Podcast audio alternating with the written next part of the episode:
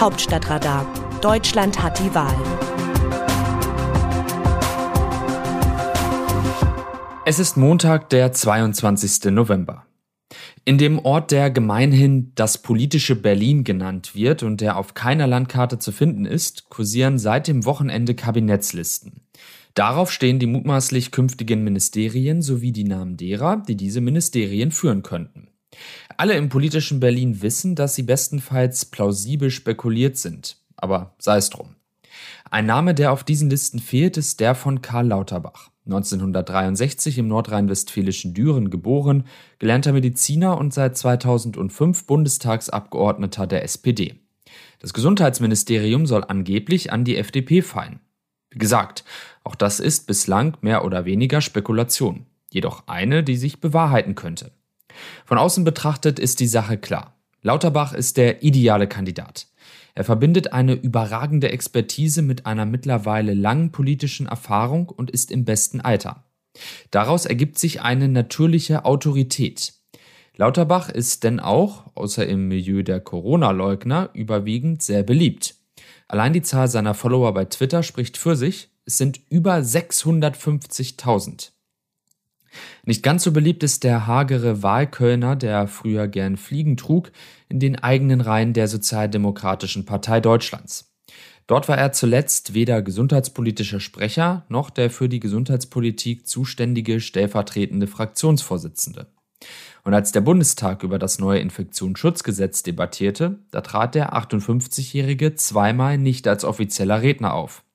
Vielmehr meldete er sich in Form von zwei Kurzinterventionen von seinem Platz aus.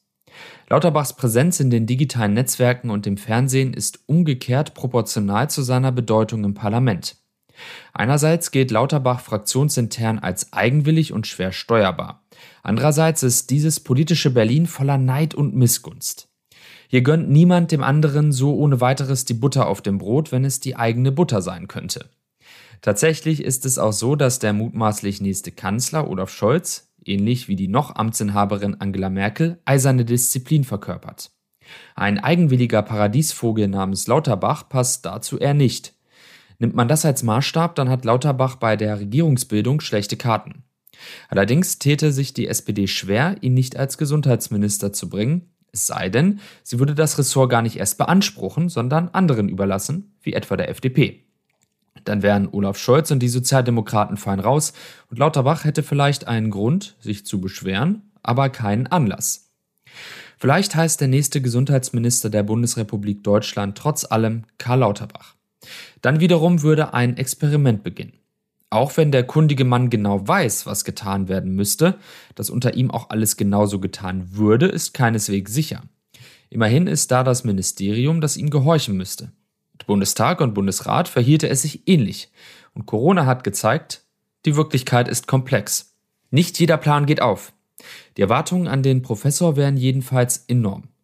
Und das, was man im politischen Berlin die Fallhöhe nennt, wäre es ganz gewiss nicht minder. Aus dem Wörterbuch Politsprech Deutsch. Die Ampel hat die Situation falsch eingeschätzt. Es ist unangemessen, die epidemische Notlage abzuschaffen und parallel Drogen zu legalisieren, das ist ein grundlegender Fehler. Markus Söder, bayerischer Ministerpräsident und CSU-Vorsitzender. Wer das Zeitgeschehen im Allgemeinen und die Corona-Krise im Besonderen verfolgt, der weiß, dass Bayern durch dreierlei hervorsticht. Durch eine niedrige Impfquote, dadurch bedingt hohe Inzidenzen und einen dominanten Ministerpräsidenten namens Markus Söder, der gern von eigenen Versäumnissen ablenkt, indem er mit dem Finger auf andere zeigt. Letzteres erweist sich nun erneut.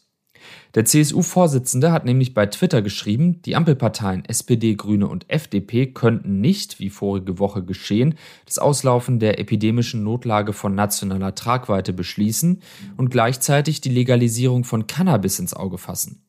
Söder scheint dabei einer doppelten Devise zu folgen. Erstens, wie gewohnt, haltet den Dieb. Zweitens, nicht alles, was hinkt, ist ein Vergleich. Denn Corona und Cannabis haben miteinander rein gar nichts zu tun. Wie sehen andere Nationen Deutschland?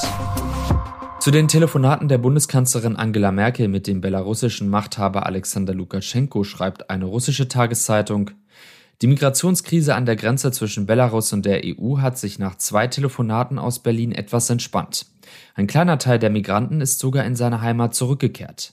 Es ist aber zu früh von einem Ende der Krise an der Grenze zu sprechen. Nach Einschätzung der polnischen Seite halten sich an ihrer Grenze etwa 3000 und insgesamt in Belarus rund 20.000 Migranten auf. Die Mehrheit von ihnen will nicht wegfliegen, sondern wartet auf einen günstigen Augenblick. Und die belarussischen Behörden tun alles, um dieses Warten angenehmer zu gestalten. Zum Umgang der polnischen Regierung mit der vierten Welle der Corona-Pandemie schreibt eine polnische Zeitung, als am Mittwoch in Deutschland mehr als 50.000 Corona-Neuinfektionen registriert wurden, sprach Kanzlerin Angela Merkel von einer dramatischen Situation und rief ihre Landsleute auf, sich impfen zu lassen.